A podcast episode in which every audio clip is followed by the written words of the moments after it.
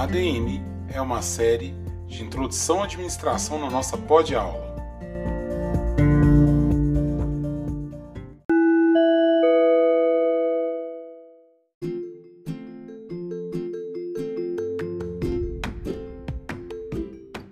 Salve, salve, caros ouvintes, queridos alunos e alunas, a mais um episódio da nossa série ADM aqui nessa pod-aula.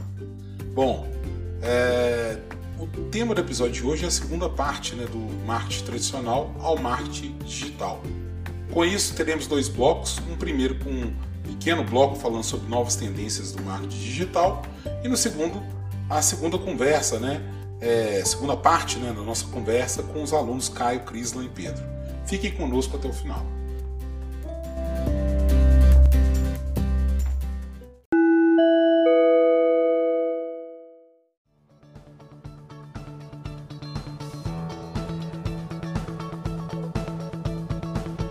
Novas tendências da administração, métodos e ferramentas que estão em voga na atualidade em gestão.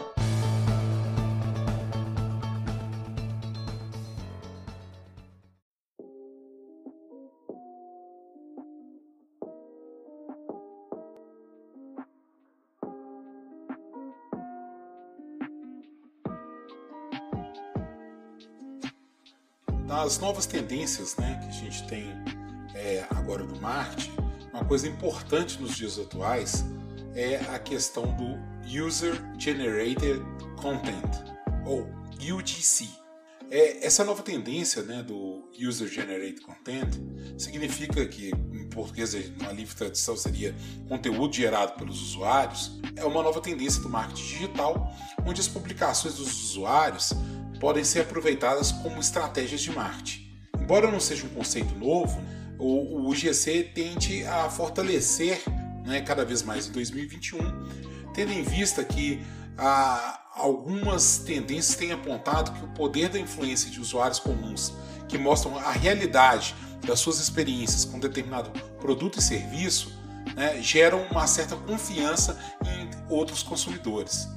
É, isso pode ser avaliado principalmente pela questão de, dos rankings, né, de avaliações, onde cada um dos, dos marketplaces tem explorado bastante isso, onde quando se procura um produto e a pessoa olha o rate, né, olha a avaliação daquele produto, ela vê as fotos, ela vê a, a crítica né, que aquele usuário faz, às vezes pela própria redação ela se identifica se é, se é um usuário que tenha o mesmo padrão de consumo que ela. Isso é, transforma o, o, o usuário né, na característica de nano influenciador. Então, cada vez mais é uma tendência do século XXI.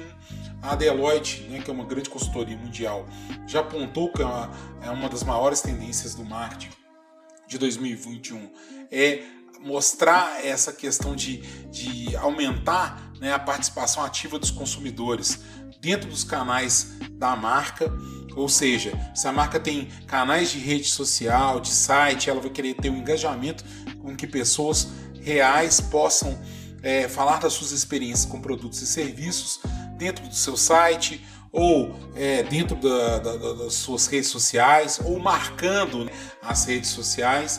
Então o GC se torna uma estratégia que é uma tendência nova dentro do marketing digital, principalmente no marketing de conteúdo.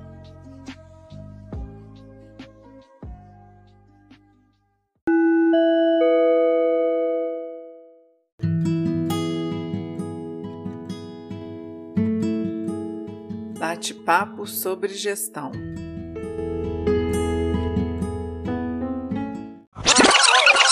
A gente vê fenômeno bem, bem semelhante com isso na. Como é que fala? Na, na Rota 66 dos Estados Unidos, né? Teve isso também quando a, a começar a surgir as grandes highways e as cidades pequenas, onde que tinham as rotas né, com estradas pequenas, as cidades viram até cidades fantasma.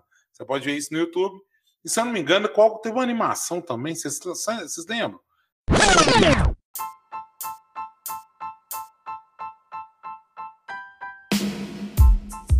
Uma dessas animações famosas da Pixar que conta essa história. Carros, o filme Carros. Isso! Isso mesmo. Era todo lá. Isso. O Carlos, ele é uma, é uma, é uma ferramenta. É, ele, ele, ele contava essa história, né? É, do. Como é que chama? É, que, que fala, do, que contava essa história da decadência né, de uma cidade por, por, por causa de uma rota, né? É, é, por causa da rota de, da rota de fluxo de carros e tudo, esvaziar as pessoas de, de aparecer lá, né? Então eu acho que é, essa ideia, né, da, da, do, do Carlos, ela, ela, ela faz com que a gente pode ser bem clarificada essa coisa, como é que a importância né, da, da demografia faz na construção da cidade. A gente tem. Não, cara, eu tô até lembrando, do carro já me veio aqui na memória a questão da Detroit mesmo. Detroit, que era uma cidade muito importante economicamente dos Estados Unidos. Você pode ver vários documentários no YouTube, é, e até mesmo acho, no Netflix você tem, como, como ela era toda baseada na questão do automotivo, e com a crise automotiva ela gerou uma demanda. Então você tem várias casas, de, você tem bairros inteiros vazios com casas prontas, com casas deteriorando, porque não tinha uma questão econômica e emprego. Né? Então, uma coisa interessante a gente ver essa importância demográfica, né? É, um ambiente é, dentro do marketing, dentro do impacto, né? Que causa dentro da sociedade. Bom, Liz, é, sim, pode falar. Você estava falando lá do frango frito. E é uma situação que se encaixa nos principais problemas do marketing, né? Que é a falta de, da imagem da marca, a invisibilidade que o, na invisibilidade que o produto veio para o Brasil. Ninguém soube explicar o produto, demonstrar como que é. Cara, a questão é que tem, eu acho que é mais um afeto, um efeito cultural. Não tem pega, cara. Entendeu? Tem produtos que não tem pega. Entendeu? Essa questão dessa cultura do frango, aqui ela é vista de uma forma diferente. Por exemplo, é, é, tirando a valorização do frango caipira, talvez o frango caipira tenha uma, em algumas determinadas regiões do Brasil, tem aquele status, né? Mas essa, essa questão de comer, fritar o frango não é uma coisa muito comum para nossa cultura. Então a, gente não consegue ter, ter essa, essa coisa. Eu quero pegar, por exemplo, é o mesmo problema que os fast foods estão enfrentando na China com relação a, o, ao gado bovino, que eles tentaram empurrar o gado bovino e não adianta. A cultura francesa, a cultura chinesa, ela valoriza o porco, né, a carne de porco. Então a carne de porco é que os sanduíches principais tem que vir dessa carne de porco, que é ela que povoa o imaginário é, do, do, povo, como um, um, festa, como carne de festa, como abundância, como fartura, entendeu? Então, eu acho que nem a questão do, do de ficar fritando traria essa coisa. É um, uma questão de respeito cultural mesmo. É, o ambiente cultural ele interfere. Opa, eu acho que o frango é muito normal, sabe? Igual aqui mesmo na minha região, todo domingo o almoço na casa da gente é frango. Então, tipo assim, você não vai querer pagar por um produto que você já come diariamente, entendeu? E a forma do preparo do frango é diferente, né? Tô falando do, do, do frango que faz na sua casa aí, não é um frango frito, né? né? Então é. é assado na farinha. Isso. Assado, ou, ou então cozido, né? Que, que é a nossa forma de comer frango. A gente não come frango seco. Inclusive tem no nosso imaginário que frango seco é uma coisa ruim, é uma coisa que engasga. Então isso tudo é, que não tem lá, lá fora, né? não faz isso. Essa franquia de frango ela, ela, tem problema, ela não consegue expandir muito fora do, dos limites americanos. Não. É, ela tem uma dificuldade fora do, dos limites americanos e canadenses. Sim, Crisla, pode falar? É, o que a gente encontra mesmo aqui no Brasil, o KFC, por exemplo, a gente encontra basicamente são nas capitais, né? Onde tem aquele pessoal que vai para os Estados Unidos, que vai para fora Aí chega lá, conhece o frango e acaba vindo aqui pro Brasil, voltando para cá, é, volta a procurar aquele produto para consumir, né? É isso que acontece. E também acontece com o Taco Bell, por exemplo, que é outra franquia também que vende tacos. Ninguém aqui do Brasil basicamente come taco, né? Mas alguém que veio de fora procura. E a gente só encontra isso nas grandes cidades, nas grandes capitais. É, e o Taco nem, nem teve inserção no Brasil, né? Mas o taco ainda, ainda tem uma certa procura nas capitais. É, existem, em vez de ser franquia. É porque o, o, taco, é entender a ideia do taco e do, e do burrito, né, que a gente vê tanto lá, é que você tem que entender que é uma forma de janta fácil americana. Então, é, é, a comida mexicana teve uma pega muito grande nos Estados Unidos, porque ela vinha substituir o cara que queria jantar. Né? Então, é muito maior do que comer um sanduíche, é uma refeição mais sustanciosa, né? mais nutriente, com mais cara de janta, né? e uma comida mais rápida. Né? Então, é por isso que, dentro da, da do, do, perfil americano, que é um, é um perfil que está numa sociedade que a gente está até caminhando, né? Para os mesmos moldes. Eu digo até infelizmente, que eu acho que cada sociedade, cada país devia caminhar de acordo com o seu próprio é, dentro da sua própria nuance, mas nós estamos tentando, nós temos essa, infelizmente esse fascínio, né, é, pelo, pelos Estados Unidos, a ideia do, do, do modo de vida deles que está indo muito para essa, essa forma de trabalho que agora está indo para o job, não mais emprego. Você tem que ter mais de um job, e aí tem que trabalhar para caramba, e aí não tem tempo, então tá facilita, facilita, faz com que esse mercado de fast food ele caminhe, né, muito mais do, do questão do sanduíche para refeições rápidas, né?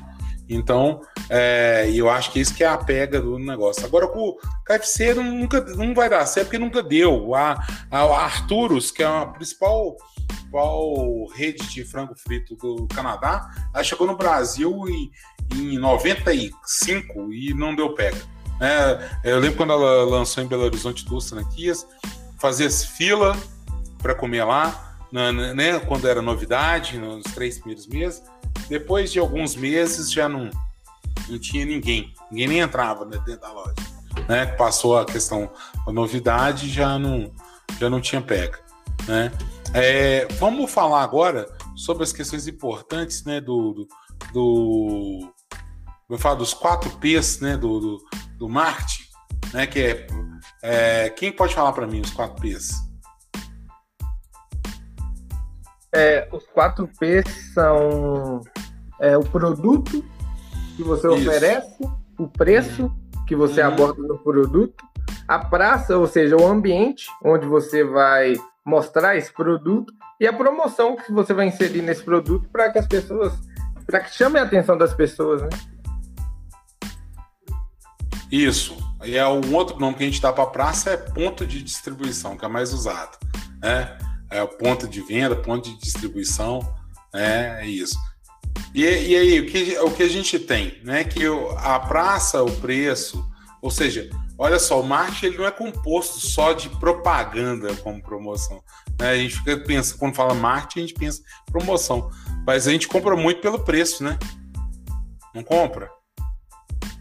Demais. Se você acha que tá barato, você já vai lá, logo compra. Nem espera nada. É, é, uma das coisas que mais orienta, principalmente em mercados emergentes, mercado. Se bem que nada, até mercado grande mesmo, o cara quer poupar muito, né? Grana, ele, ele, ele olha a questão é, fator psicológico, tem um fator psicológico envolvido no preço. Né? E não é só menor, não. Então você pode fazer tanto um preço de penetração, que é, ou seja, dar um preço menor para um produto, né? Isso é muito normal. Quando ele não conhece, uma marca vem grande para fora, de fora para cá, você começa a achar no supermercado um produto com preço interessante, e aí o pessoal compra e fala assim: ó, esse produto é bom, né? Engraçado, igual aquele produto que eu já estou acostumado a usar, né? E na verdade está fazendo um preço de penetração, porque você está chegando lá, né? Penetração no mercado, que você chega lá e compra aquele produto, testou ele, já gostou e viu que ele tem a mesma qualidade do outro. Aí passa um tempo, o que acontece? Esse produto tem o mesmo preço do outro, né? E ele não fez propaganda nenhuma. Não é interessante isso? Não, Ou é seja... igual a questão da Black Friday, que tem algumas empresas, não são todas, que sobem o preço do produto para falar que deu desconto na semana da Black Friday, aí todo mundo fica doido, vai e compra, por, pelo preço que era três meses atrás. É, não, isso aí já é uma coisa já até, como eu falo, marketing negativo, né? Isso aí, na verdade, até é antiético, né? Mas eles fazem isso. Mas o que a gente está falando aqui, não. É o, o que eu estou falando é uma estratégia ética, né? O preço de penetração, que você Em vez de do que você ia gastar com propaganda, eu prefiro tirar o preço e ser chamativo na própria gôndola, no próprio lugar de distribuição. Entendeu? Porque a gente tem fatores tanto racionais como questão de preço, mas tem fator psicológico. Entendeu? Por exemplo, tem, tem carro que é uma porcaria e o povo adora comprar essa porcaria desse carro porque ele é caro. Entendeu? Porque ele demonstra que tem uma, uma coisa. Uma, uma, pelo preço do, do, pelo preço tem um fator psicológico que é bom. Né? Tanto que você tem muitas pesquisas que mostram assim, e esse, eu acho que vocês podem ver isso, que eu vejo que na minha família tem muita, muito desse caso. Ah, esse produto deve ser bom, porque ele é caro. Você já ouviu falar isso? Um monte de gente fala, não fala? Muita gente fala isso. Demais essa frase. É, ué. Não, vinho, cara, mercado de vinho é, é muito bombardeado nisso. Entendeu? Eles usam muito esse estratégia de preço. O cara faz um vinho, às vezes, muito mais ou menos, e o cara bota um preço grande e, e, e a, o cara compra aquele vinho por causa do preço, não compra o vinho por causa da qualidade do produto, não. Às vezes ele tem até uma tecnologia menor, ele tem uma. É, como é fala? Uma uma qualidade mesmo sensorial menor, mas só que o preço ele dá um, um dá aquele fator né, psicológico que, que o produto é bom, né? Então é, essa coisa é, é muito importante né, a gente entender. É, ponto de distribuição, né? Que, ou seja, o praça, né? Que é ter o produto em abundância. Se o produto, você tem um produto que começa a aparecer pra caramba, ele te chama atenção, né? Você não precisa de propaganda, não é isso? Então, quanto mais ponto de distribuição, mais facilidade você ter, é, a, ele, ele, vai, ele vai envolver, né? É, ele vai fazer com que é, impacte diretamente a sua vida. Você começa a observar aquele produto. A gente tinha o, a Coca-Cola chegou a comprar os sucos do Vale. Os sucos Vale não fizeram uma propaganda, você acredita? Quando eles fizeram a propaganda, eles já eram líderes de mercado, aí eles fizeram a seguinte propaganda: Obrigado pela preferência, família brasileira. Sabe como que eles fizeram? Eles entupiram os canais de distribuição do produto. E aí o pessoal começou a ver que é tanto suco de caixinha, o que, que é isso, vamos experimentar, não é gostoso, o pessoal começou a tomar, tomar e, e, comprar ele e tal. De repente ele virou o líder de mercado, né? Todo mundo comprava, todo, você ia para casa, todo mundo tinha esse suco do Vale. Então, o que acontece? essa distribuição intensiva fez com que é, a, a, exposição fosse tão grande que as pessoas é, colocavam ela, né? É, conseguiam observar ela. Ou seja, então a ideia da distribuição, às vezes, ela é até melhor do que uma, uma, uma propaganda, um, um, que um, um, gastar dinheiro fazendo propaganda, né? É, distribuição seletiva, por exemplo, que é você pegar né, um determinado ponto do shopping né? Que o shopping é muito trabalha com isso, né? Cada área de produtos onde eles botam a, as lojas tem a ver, tem uma necessidade tipo, de ver, de já entender como é que é o perfil de pessoas que frequentam lá e como que as pessoas psicologicamente comportam dentro do shopping. Ou seja, existe o marketing trabalha muito com psicologia, com, com a ideia de entender como que o consumidor se comporta. Né? Comportamento consumidor é uma das grandes áreas do marketing, né?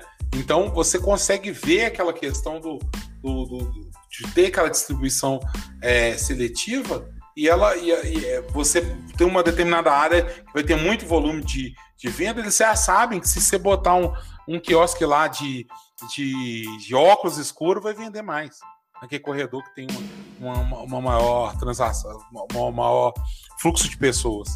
Né? Que, ou seja, a, que, aquela gôndolazinha do, do, do, de óculos escuro ela atrapalha o fluxo e a pessoa para e, e compra o óculos. Né? Alguém ia falar alguma e, coisa? E essa distribuição é. seletiva, ela depende muito do intermediário também, né? Porque como é uma distribuição indireta, depende da área que você vai colocar o produto. Por exemplo, você vai colocar óculos aonde está as prateleiras de biscoito, aí não faz sentido. Aí depende muito do bom senso do intermediário também. E depende Sim. também de para quem você está pensando em vender, né? Por exemplo, você vai lá, é, tem um shopping, e aí tem entrada de serviço. Você vai, não vai colocar na entrada de serviço, lá do lado, uma loja tipo assim, a Dolce Cabana, que a maior, a maior parte do pessoal que vai passar ali na frente daquela loja vai ser um pessoal com poder aquisitivo menor, né? Não vai conseguir é, entrar naquela loja para comprar alguma coisa, né? Não é o mesmo pessoal que vai estar tá lá na, na entrada do shopping, por exemplo. Sim. E tem a questão também, né, gente, do, do, do próprio do, do, do, próprio a questão do exclusivo, né? São marcas que vão, vão, vão é, já ter uma construção grande, né? E elas podem gerar, né, a questão da exclusividade para que é a ideia até da franquia, né, de utilizar modelos que já tem. É, o cara, quando abre um KFC aqui em São Paulo, né, por que, que ele abre em São Paulo e no Rio? Ele já sabe, como diz o Cristo, que várias pessoas é, que são moradores desses grandes centros é, já foram para fora e eles conseguem ter um público consumidor. Então ele consegue gerar essa questão é, é, é da exclusividade. Em Belo Horizonte, por exemplo, a KFC nem tem, né? Porque não, tem muita pega, né? ah, principalmente por causa do comportamento mineiro, que a gente tem uma cultura de comer frango muito forte de outra forma, mas existem umas tentativas né, de pessoas que, empreendedores que montam um frango frigo americano, uns trens assim que são menores, né? Não fazem parte dessa questão da franquia, do exclusivo. Porque eles tentam abocanhar, mas de forma menor, com menor menor custo, né? De, não tem que pagar royalty, aí consegue manter. Né? Com menos investimento, o, né? É, com menos investimento, consegue manter o, o, o seu negócio. Né? Ah, e a gente pode também falar ah, sobre a questão, principalmente do, do, da linha de produto que eu esqueci, cara. Pô, isso é importante a gente falar. Vocês viram essa questão de linha de produto, extensão de produto?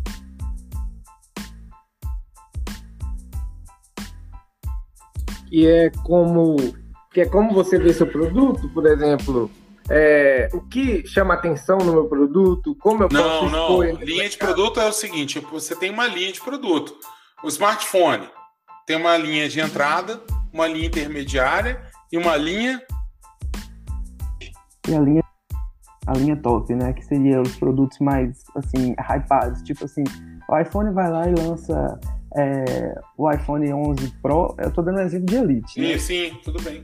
Aí vai lá e lança o iPhone 11 Pro, 12 Pro Max e por aí vai. Aí tem a linha que de o produto top deles, que seria o Pro Max, aí uhum. a linha intermediária, que é o Pro, e tem a tem uma outra linha também que é, seria a básica, que agora me fugiu o nome dela. Ah, e, e agora pegando todos os celulares, Samsung faz a mesma coisa? Faz. Faz, a Xiaomi faz a mesma coisa? Faz. Todas elas a moto, isso. O Motorola não tem até letra para cada linha? Isso. Todas as marcas têm algum tipo de linha indicada para aquele tipo de público, né? Isso. Porque isso facilita o quê? A construção da marca, né? O pessoal começa a ter mais visibilidade, começa a. não, não. Mais... Facilita a segmentação de mercado. Eu, você sabe quem é os públicos alvos para cada marca. Tem produto para todo mundo, no caso, né? Isso. Então, por exemplo, o cara que tem, quer gastar menos, tem o produto, tem a linha. Né? O que, que quer ganhar, gastar, é, que precisa de um produto melhor, ele vai para um, um, uma linha intermediária se ele não tem dinheiro.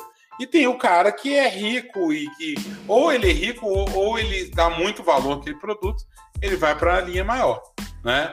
No automóvel também não tem isso? Tem, tem bastante. Na Fiat, na Fiat não, mas em, algumas marcas, por exemplo, tem aqueles carros lá é, que é Fiat chamado marca popular, né? Isso.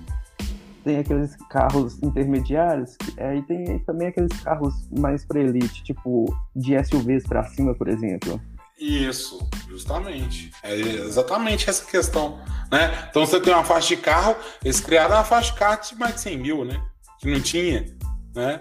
É, tô falando assim, antigamente você ia para outras marcas que, que possuíam esses valores maiores. Hoje não, hoje quase, quase todas as montadoras têm três perfis de marca, tem três perfis bem claros. Né? Dos populares, né?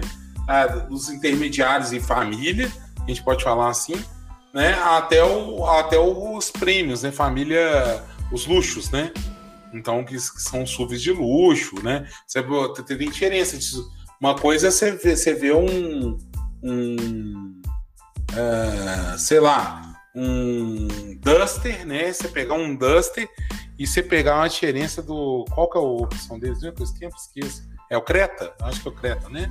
É, tem uma, então, tem uma diferença entre o Creta, que é o, né, um luxo, e um, um, um sub família, que é o, que é o Duster, né? E tem uma diferença entre, entre um Qt que é popular, né? Então peguei um exemplo na Renault que é mais, é mais, mais bem clara essa segmentação. Então se segmenta, né? O, o, o mercado, né? Quando a gente vê essa questão do produto.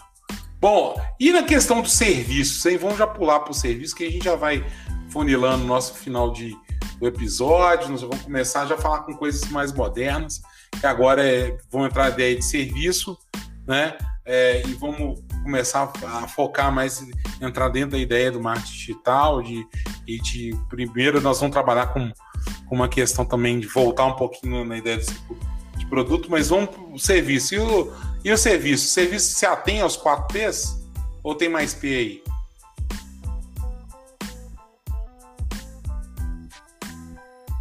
Nos serviços a gente tem, na verdade, são oito P's, né? São oito partes que é dividido. É, no caso, seria o produto, o preço, que já está a praça e a promoção. Esses aí são os quatro P's iniciais, né? Que, que são o, o pilar, os pilares do marketing normal. E aí a gente aumenta também o processo, no caso, nos serviços, a palpabilidade ou evidência daquilo. E além disso, ainda tem as pessoas que estão envolvidas, é, direto ou indiretamente, e a produtividade e qualidade daquele tipo de serviço. Tipo assim, é, o serviço de fulano é melhor do que o serviço de ciclano, por exemplo. Aí entra toda essa questão do, dos oito P's em evidência, né, que é colocado. Sim, quando a gente compra um produto, só o produto, design do produto já fala por si, não fala? Agora imagina a questão de serviço. Como que a gente vai trazer uma palpabilidade para essa questão de serviço? Como que a gente vai ter que inferir? Então a gente quer ver o quê? A qualidade do profissional, então pessoa. Então, você, quando você trabalha com serviço, você tem, você constrói uma organização que mostra que seus profissionais são qualificados, isso aí dá uma, uma questão de marketing, né? Dá um referencial. Oh, poxa, lá as pessoas são qualificadas, elas sabem atender, tem treinamento para atender as pessoas, não. É, se você contratar uma pessoa, ela vem chega aqui toda bagunçada para executar um serviço é, para sua casa, né? Você tem uma péssima impressão dela, né? E se ela chega uniformizada, bonitinha, com um uniforme bem identificado, só isso aí o cara pode ser até um profissional ruim. Mas ele já no começo já te dá uma, uma, uma referência de que seja melhor esse profissional. Não é isso? E se ele consegue fazer com que esse serviço ele seja incrementado, ou seja, eu tenho um pós-venda, eu tenho uma forma de falar, é, de, de perguntar, né? Meu cliente, eu ligo para o meu cliente, opa, o serviço foi feito, beleza aí, tá faltando alguma coisa, né? Você gostaria que pudesse acrescentar alguma coisa? Ou seja, se você acrescentou várias nuances, agregou vários valores à questão do serviço, ou seja, além da, da questão do preço, além da questão do, da, do ponto de distribuição ou do acesso, né? A questão do serviço, além da propaganda, né? A, a, além do, do, da, própria, da própria entrega né, que a gente chama hoje o serviço de produto, né, o produto entregue, que é o serviço executado, você tem outras nuances onde, onde que esses fatores né, é, vão, vão facilitar. Né? Eles vão, é, vão trazer essa coisa do, do, do, daquilo que é, o consumidor, quando ele pede aquele produto, ele, ele, ele possa enxergar né, um diferencial. Né? Então a ideia está muito voltada em torno de estabelecer um diferencial de, de, de, de como fala, de, é, de competitividade né, para a organização. Então acho que essa que é a grande importância né, é, da, da questão do serviço. Bom, eu queria falar um pouco, voltar agora na questão do produto, para a gente falar sobre a teoria né, do ciclo de vida do produto. Alguém pode me falar para mim sobre a teoria do ciclo de vida do produto? É, o produto, todo produto tem quatro etapas, né? Uhum. Que é a introdução no mercado, uhum. o crescimento dele no mercado, quando as pessoas começam a reconhecer o produto, a maturidade dele, que, quando ele, que é quando ele alcança o auge, que é tá sendo top vendido, todo mundo está comprando, e o hum. declínio, que é quando ele começa a virar um produto ultrapassado. Vamos supor, o iPhone 8. O iPhone hoje 8 já não está mais na sua maturidade. Todo hum. mundo já está achando ele ultrapassado e todo mundo quer um novo, que é o iPhone 11, iPhone 12. É, mas aí nesse caso aí tem a maturidade inovativa, né? Que é o 12, é o mesmo iPhone. Só que aí você teve uma maturidade no produto e aí você voltou a ter aquela coisa do, do, do, do crescimento, né? Eu só queria corrigir você que são cinco fases, na verdade, né? Porque a, antes da introdução, a gente tem a questão da, da, do desenvolvimento do produto, do planejamento de inserção do produto. Né? Então, você tem pesquisa e planejamento né, do produto. Depois você tem a introdução do produto. Né? Depois o crescimento, não, o crescimento ele falou. O crescimento e depois a maturidade. Né? E da maturidade você vai ter o declínio. Né? Então, são cinco fases que o que vai, vai, vai, vai ser abordado. Na, mais à frente, no episódio de inovação, a gente vai ver como que essa questão da inovação, né, esses novos produtos entrantes com novas tecnologias, né, vão gerar essa disrupção, vão fazer com que é, saiam da quarta fase, que é da maturidade, e caiam para a questão do, do declínio, ou eles possibilitam né, a questão da maturidade inovativa, que é o quê? É fazer com que tenha uma, um incremento dentro daquele produto e ele possa é, voltar para a fase 2, que é, que é de introdução é, no mercado. Né? Mas é interessante a gente entender isso. E com isso, a gente vai falar sobre também o que, baseado nessa, nessa questão do, do, do, do, do ciclo do produto, a gente vê uma coisa que a gente também vai ver no, mais claro no, no, no, episódio de processos decisórios, que é interessante a gente ver como é que a administração toda é interconectada e os nossos episódios aqui também nós exploramos, né, de, de melhor forma a, a, a, integrativa, né, uma melhor forma integrativa, os conhecimentos aqui é, colocados. A gente vai ver muito sobre a análise do PCG, né, que é uma mensuração desse posicionamento do produto e serviço de acordo com a, com a participação né, de mercado né, relativo que tem determinado produto e serviço e da sua taxa de crescimento. Então a gente vai ver que tem uma forma da gente é, observar estrategicamente, né, é, como que como que está o nosso produto e a gente pode pensar, tomar decisões sobre sobre essa questão. Então, é, esse BCG vai ser tanto explorado na, no episódio de, é, de processo decisório, né, de, de questão, de, principalmente pensamento estratégico, né, é, em relação ao produto e serviço. Eu queria que alguém agora falasse, para a gente é, encerrar mesmo a nossa conversa, essa ideia do marketing é, digital, né, da ideia do marketing 1.0 ao 4.0, nessa evolução. Quem pode falar para mim como que foi essa evolução do, do marketing 1.0 até o marketing 4.0?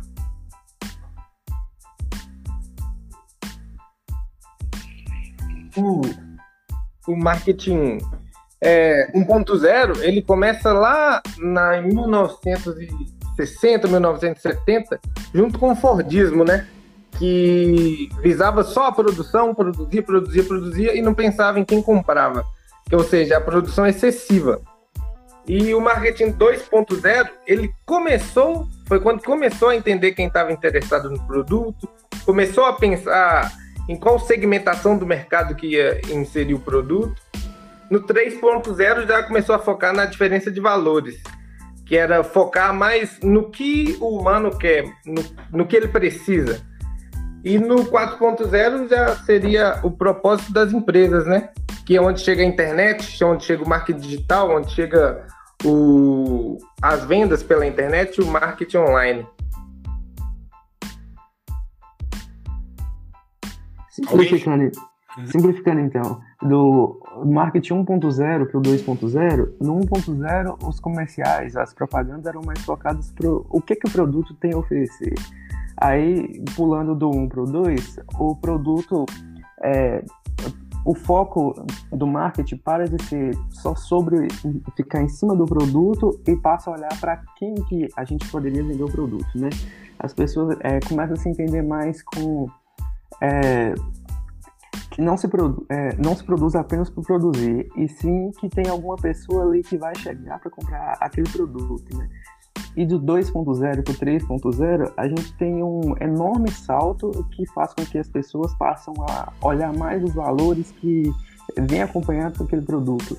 É, as pessoas, os mercadólogos passam a focar mais assim é, em quais sensações que aquele produto pode despertar, o que que a gente pensa ao comprar aquele produto, esse tipo de coisa. E do 3.0 para o 4.0, a gente tem o adicional que seria a internet, né?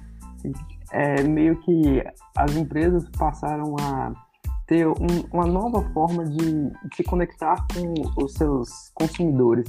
Passa a ser bem mais fácil para você fazer uma. Bem mais fácil, não. Bem mais, é, bem mais simples para você conseguir chegar no seu público final por meio das redes sociais, Instagram, Facebook, é, WhatsApp, essas coisas, e as pessoas também passam a olhar muito mais assim para aquela empresa. O que, que aquela empresa está proporcionando, qual que é o seu tipo de serviço, como que ele é feito, se tem algum, alguma espécie de mão de obra escrava envolvida, se a empresa é envolvida em algum tipo de escândalo.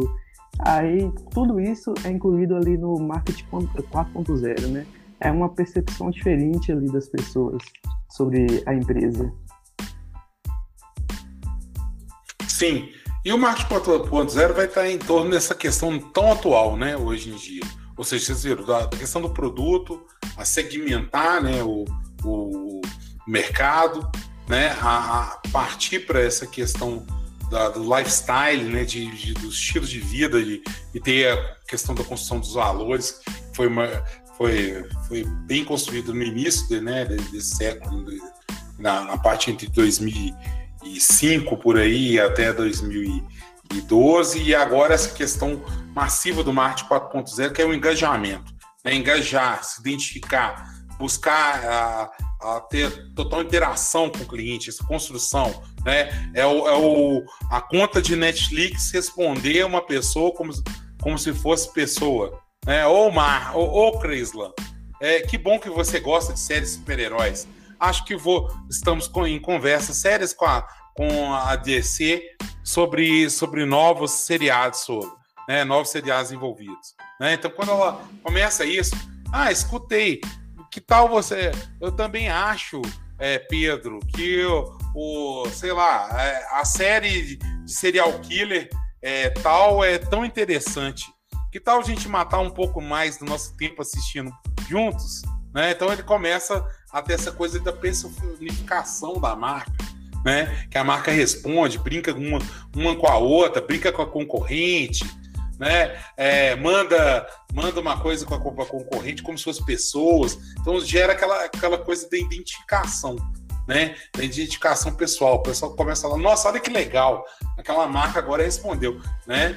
É, me respondeu, né? Ou seja, aí começa que tem ah, o estagiário, e começa com as brincadeiras. O estagiário do lugar tá lá falando. Então, ou seja, traz uma coisa pessoal, né? Então, é, a gente pode ver também que esses quatro tipos de, de, de marketing, eles são muito embrionários, principalmente na questão da, das pequenas empresas, né? A pequena empresa, no começo, ela tá, tem esse pensamento ainda de formatar o produto, não tem pouco verbo e tudo. Depois é que ela começa a ter uma especialização, começa a ter um contato, falando no caso brasileiro, ela tem às vezes um, um curso do Sebrae, ela começa a entender que ela tem que segmentar mais o mercado dela.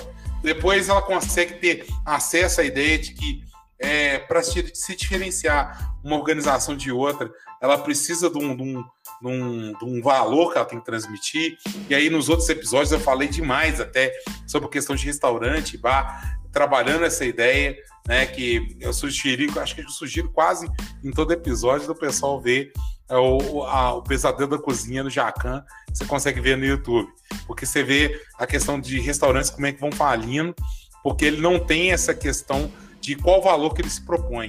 Por isso ele não consegue se diferenciar no mercado. Então, tem essa questão né, dos valores e a questão da própria agora da interação, né? Cada vez mais, quando você tem essa identificação, você gera a questão do engajamento. E aí, nesse engajamento, é que surge agora esse novo marketing, o marketing de conteúdo, que aí envolve todas as mídias sociais, né? Aí vão, vão, vão, vão se usar é, principalmente o que está mais em voga hoje, que é o Instagram, né? É, como também a utilização do YouTube, onde você gera conteúdo né, para que possa ter um engajamento é, em determinada marca. Né? Então você vai ver é, verdadeiras novelas e filmes nos canais de YouTube de determinada marca, né, que vão fazer até uma série, né, é, de forma a contar o produto com toda, uma, com toda uma narrativa parecendo uma, uma série do Netflix. Né? Então, ou seja, tudo isso, tudo isso vai gerar um engajamento. Né? E quanto mais engajamento, mais eu tenho a qualificação do meu cliente. O meu cliente, que num primeiro momento, né, ele começa aparecer como lead, um cara que é interessado no produto, né, e, ele começa a evoluir né, para uma coisa prospectável, ou seja, ele começa já a ter um, um, do interesse, ele começa a ler mais e a, a perceber, consumir né, o, aquele, aquele universo onde é que o produto está. Ele vai virar é, um, um, um, cliente com a partir do momento que ele compra, né? E, e, desse cliente que ele compra, ele se ele gostar daquela experiência de compra, ele vai comprar sempre, vai virar um freguês e vai virar às vezes até um evoluir para uma questão do fiel e vendedor, né? A gente chama no marketing que é aquele cara que gosta tanto da marca e fala, eu, eu conselho sempre, sempre a comprar essa marca tal. Ou seja, ele é um cliente vendedor, que é, que é o intuito, né, dentro do marketing empresarial. E da mesma forma, você pode ver que isso aí pode acontecer isso é, no, no, no, ponto de vista pessoal, de celebridade, pode acontecer isso no ponto de vista político, né? A gente vê várias pessoas trabalhando a carreira política dentro, de, dentro desse, dessa questão do eleitor, né? Você pode pegar essa questão do, do, do lead até o, até o vendedor é, e aplicar né, para a política. Então, ou seja, o marketing está permeando nossa vida como todo. Bom, eu gostaria de encerrar o nosso programa falando com que cada um possa dar um, um salve aí para quem está nos ouvindo, mandar um abraço aí, né? E agradeço a vocês a participação. Então vou começar primeiro com o Pedro. Ô Pedro. Opa, é, eu vou mandar um abraço para a galera de BH que está ouvindo a gente, né? E que vocês possam desfrutar de mais conhecimento sobre o marketing nessa, nessa pod aula. Beleza. Ô, Crislan, que você, quais são suas palavras finais? Então, eu quero agradecer a você aqui pela oportunidade e qualquer coisa que precisarem, só me chamarem lá no Insta, fazer uma propaganda aqui no Instagram, arroba Crislan, é, um, lá no Insta, é só me chamar lá para qualquer coisa. Boa, gostei. Isso aí é uma meta, né? uma meta linguagem aí dentro do próprio. Agora aproveita e seja isso aí, massa. Caio.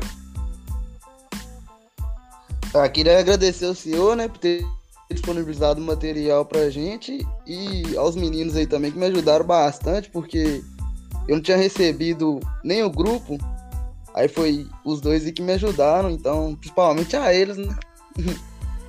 De resto é isso mesmo. Beleza, gente. Então, vocês, caros ouvintes, muito obrigado. Espero vocês no próximo episódio aí.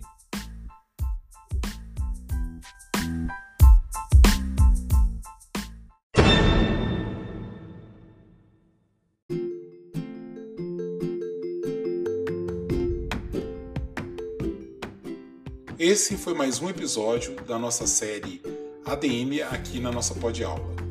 É, o episódio nós tratamos desses dois últimos episódios foi sobre marketing.